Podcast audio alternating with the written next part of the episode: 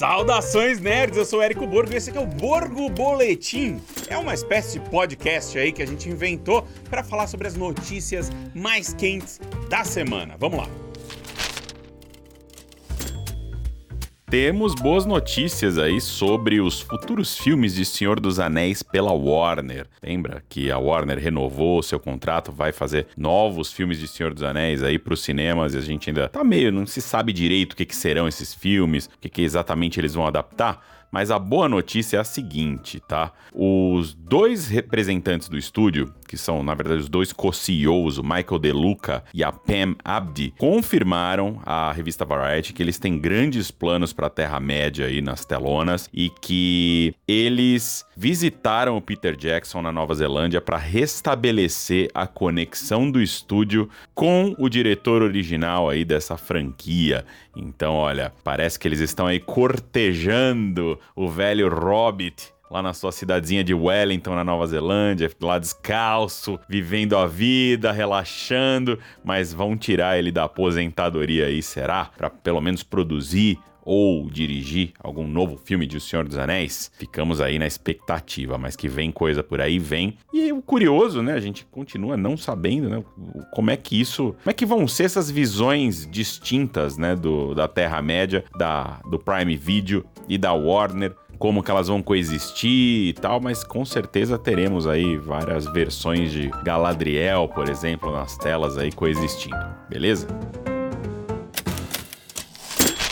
Um dos últimos filmes da DC Comics nas telas antes do reinício total aí com o DC Studios, né, capitaneado pelo James Gunn e pelo Peter Safran, The Flash estreou lento fazer uma piadinha ruim aqui, mas que não tem jeito. Estreou muito lento. A bilheteria foi muito abaixo do esperado pela Warner Bros., que acreditava aí que esse filme do Flash ia ser uma grande carta de despedida para que os filmes que vieram antes e uma espécie de portal para o futuro dos super-heróis da DC, esquentando aí o que vem por aí com o James Gunn e tal, mas não foi assim. Não foi assim. O filme fez só 139 milhões de dólares mundialmente, um valor muito pequeno considerando um o custo de produção de Flash, que foi bem alto, e também né, a popularidade do personagem. É um personagem que tá aí, putz, tá na, nas séries de TV desde sempre, tá em desenhos animados. Ele teve aí 10 anos com uma série de TV com, com Grant Gustin, ou seja, é um personagem super popular, um dos personagens classe A da DC Comics,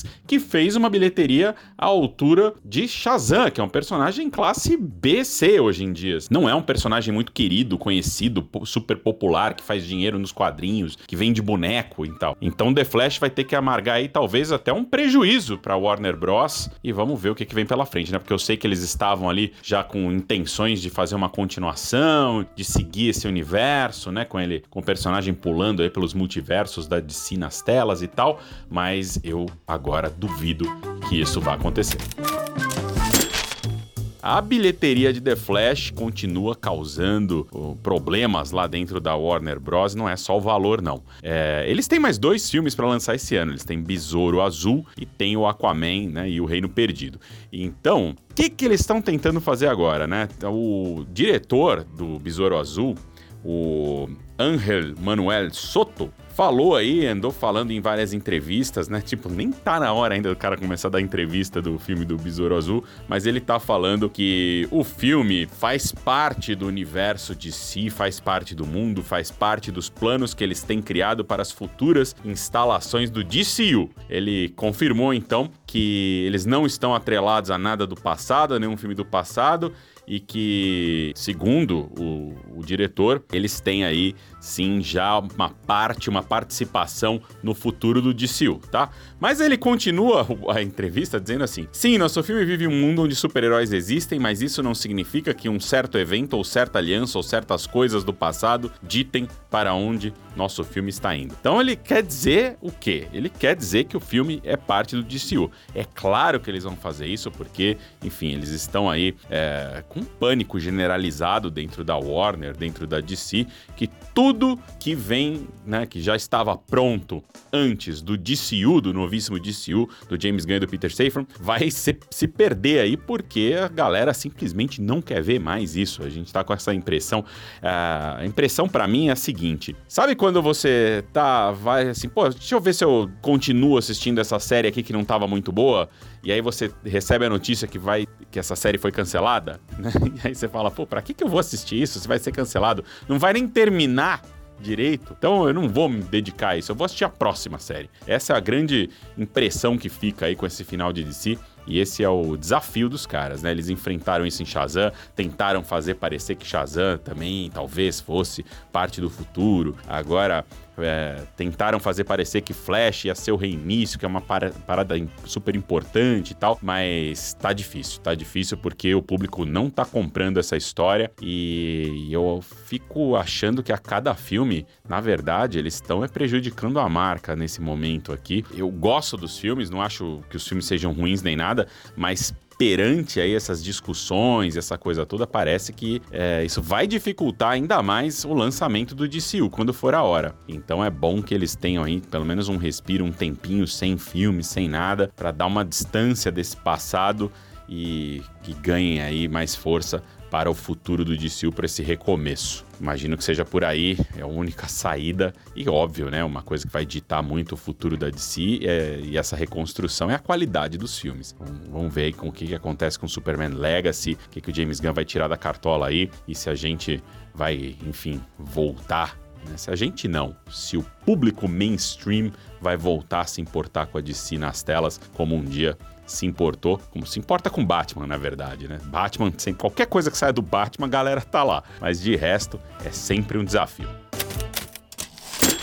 Temos boas notícias sobre Homem-Aranha através do Aranha Verso, hein? O filme acaba de passar 500 milhões de dólares na bilheteria mundial, um valor muito bom. É claro que se você comparar aí com coisas como, por exemplo, o filme do Super Mario, que já está aí ao norte do bilhão de dólares no mundo, parece pouco. Mas não é. Não é, especialmente porque o filme custou 100 milhões de dólares, então, tipo, já dá para pensar aí que ele tem sim um lucro para a Sony na hora que você considera todos, todas as coisas né, que você tem envolvidas além do custo de produção. Você tem. Quando você, um filme custa 100 milhões de dólares, mas lembre-se que cada centavo, cada dólar que ele ganha no, no mundo inteiro é dividido entre distribuidor e estúdio. Você tem impostos, você tem custos de marketing, a coisa toda. Então, tipo, não significa tipo, ah, um filme fez 500, custou 100, nossa, tá dando 400 de lucro. Não, longe disso, tá? Mas dá sim para dizer já que o filme deve já começar a dar um certo lucro para a Sony no cinemas, que é como tem que ser. Isso é muito positivo, né? Porque o primeiro filme custou 90, fez 383. Dá para já considerar ele como um sucesso maior, especialmente porque até esse filme do Homem-Aranha, né? Esse, quando o Homem-Aranha através do Aranha-Verso saiu, ele foi o pior filme da história do Homem-Aranha em bilheteria. Ele foi muito baixo, foi de toda a franquia, de todos os filmes ligados ao Aranha,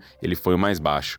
Então esse aqui agora ele pelo menos começa a entregar números mais expressivos e mais à altura do personagem. Então tá indo bem, o filme tá indo bem, acho que já vai dar um fôlego aí pra Sony. E, e acho que uma pergunta que muita gente tem é como é que um filme tão maior né, em tempo de duração, em escala, em número de personagens, em técnica, né, aquela obra-prima que é Homem-Aranha através do Aranha-Verso, consegue ser apenas 10 milhões de dólares mais caro do que o primeiro filme. Porque no mundo das animações é muito comum você reaproveitar os assets. Né? Então, quando você cria ali um personagem, quando você cria um mundo, quando você cria as coisas, você reaproveita no segundo filme, no terceiro filme. Então, isso traz né, muito valor agregado. Então, por isso que um filme, o segundo filme, ele conseguiu ser muito pouco mais caro do que o, o primeiro. E é isso. Então, pô, boas notícias aí para os fãs do Homem-Aranha através do Aranha Verso, esse filmaço que ainda tá nos cinemas e que ainda dá tempo de você assistir. Você vai se arrepender se você não for assistir Homem-Aranha através do Aranha Verso nos cinemas, eu garanto para você. É incrível.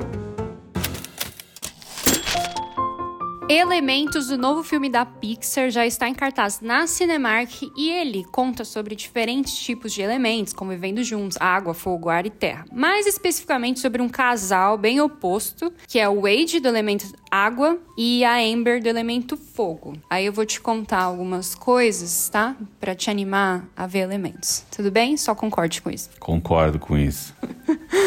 o diretor, o Peter Sun, se baseou para. O diretor, o Peter Sun, ele se baseou na própria experiência. Um, porque ele é imigrante de família coreana, então tem o lance do pertencimento. E ele se casou com uma pessoa não coreana, então ele quis contar como rolou essa relação. E Element City foi inspirada na cidade de Nova York e seus diferentes tipos de culturas e bairros. Mas, por exemplo, eles se basearam muito em Veneza e Amsterdã para entender como seria a re região do povo da água. Olha que loucura, por conta dos canais de água e quais tipos de estrutura rondam esses espaços. Você não achou interessante? Não, isso é interessante. O world building da, da Pixar é sempre incrível. Sim, e o Wade, que é do elemento água, foi um puta desafio, porque eles precisavam criar um tipo de transparência no personagem, né? Porque é água. Então é outro tipo, outro nível de animação. E por fim, essa você vai gostar muito, tá? Mais uma coisa que eu gostaria de acrescentar é que o criador de línguas artificiais, David J. Patterson, você conhece? Não responsável por criar as línguas de Game of Thrones, tá? E ele foi consultor em Duna, principalmente para a língua Chakobsa. Olha só. Gostei, gostei. Em Elementos, ele criou a língua Firish, que é o idioma usado pela família Fogo da Amber no filme. E para fechar, tá? Agora é sério, agora eu vou fechar. O diretor sempre curtiu algumas comédias românticas onde eu posso se atraem. Então, quais inspiraram o tom da animação? You've Got Mail, da Meg Ryan com Tom Hanks. Feitiço da Lua, com a Cher e o Tom Hanks, Amélie Poulain e Casamento Grego, e tem mais alguns, mas eu quis colocar destaque nessas. Olha só, já te animei, né? Pode ser sincero. Não, bons filmes.